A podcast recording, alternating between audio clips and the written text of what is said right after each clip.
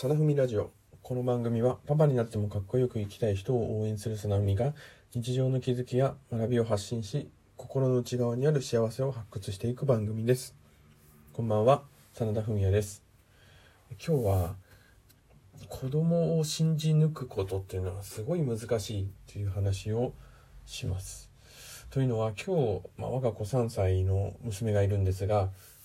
補助輪付き自転車に初めて乗ったんですね。で、まあ簡単に考えてみれば、あ漕ぐだけで、あとハンドルを動かすだけでそんなにこう難しくないように見えるんですが、初めてのことですし、3歳の子供にとって、この自転車を漕いで前に進んで、ササドル、まあ、あの、ハンドルを操作するっていうのは非常に難しいことだったんですね。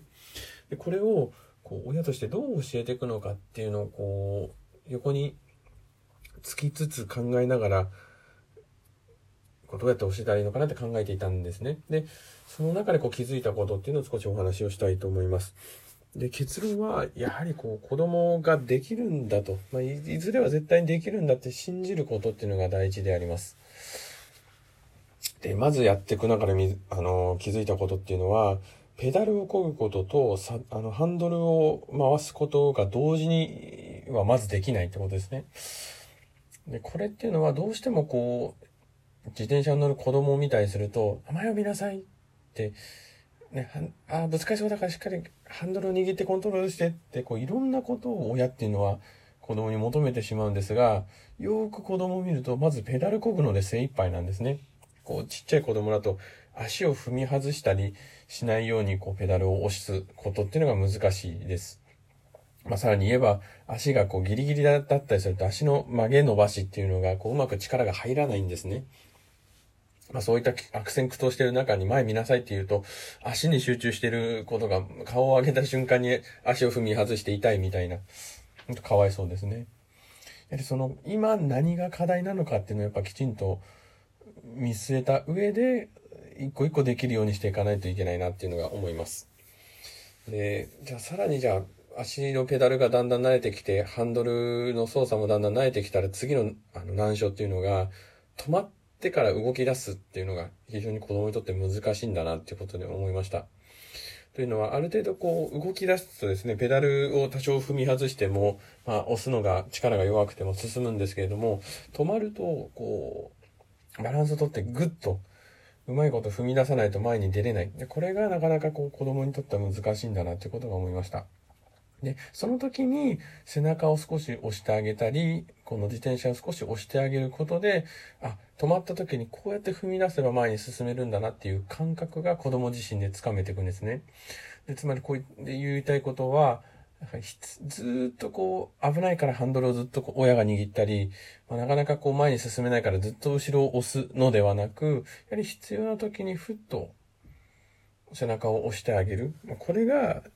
子供にとって一番必要なんだな。押されてることに気づかないっていうのがやっぱりポイントですよね。自分の力で動き出したんだっていうふうに感じると、次止まった時に、まあ、自分の力でなんとかこう、ペダルを漕いで前に進もうっていう気持ちにななって実際にそれができるようになってくると思います。だから、親が近くにいても手を出していないように見せる。これもまた、こう、自転車に限らずですけれども、何かこう勉強にも含めて子供ができるようになっていくポイントなんじゃないかなというふうに思いました。でそうこうしているうちにですね、こうぐるぐるぐるぐるこう、コースがあるんですけれども、何周も何周もして、結局、4、50分ですかね、同じコースをひたすら回ってました。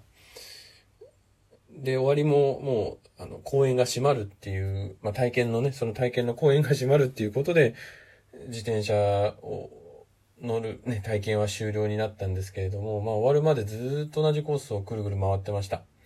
で、周りの保護者でもこんなに、えー、子供に付き合うのはないんじゃないかなっていうぐらい、えー、付き合ったっていう自信が私はあります。で、ずっと見ていく中で、やっぱ繰り返し繰り返しやっていくと、やっぱりだんだんと上手くなっていくんですよね。これがもし20分とかで終わってしまったら、きっと我が子はこんなにも自転車が上手くならなかっただろうと思います。あの、子供っていうのは意外にこう繰り返すことが嫌ではないんですよね。なんか何回も何回もこう積み木を組み立てて壊したり、なんかブロックを積み上げて壊したりっていうのを何回も繰り返すのっていうのは苦ではないんですね。どちらかというと、その繰り返す動作に親が付き合えない。親が飽きてしまう。こう数を数えたりとか、あの、あいうえを読んだりっていうのも何回も何回もできると嬉しいと子供は繰り返しますが、それに親が来てしまう。だから子供がすごい興味を持っていても、その興味が続く限り継続を繰り返しをするってことがなかなか子供にはチャンスがないので、習得をする機会っていうのを逃してる。そんな場面もあるんではないかなと思います。まあ、つまり言いたいのは、子供が繰り返し繰り返し何度もやりたいっていうことに、どこまでこう、親として付き合えるのか、一緒にこう、その繰り返すのに付き合うのかっていうのが大事なんではないかなと思います。その付き合って寄り添った分、子供っていうのは上達をしてきますし、自分でできたとか満足感を得る瞬間っていうのが増えていくと思います。まあ、とは言っても、こう、帰り際ですね。まあ、もう時間で帰るよって言ったらもうギャンギャン泣きまして、もうやり、もうやめたくないと。本人は嫌がってるところを自転車から引き離して連れて帰ってきたわけですけれども、まあね、50分付き合ってこれ以上やれっていうのはまあ贅沢だろうと思ってそこはピシッと締めて迷惑をかけてしまうので帰ってきました。まあ、この子供が自転車に乗るっていうのは、なんかこう子供をこう教育をしていくといいますか、人に何かを教えていく上で、参考になるような示唆っていうのが、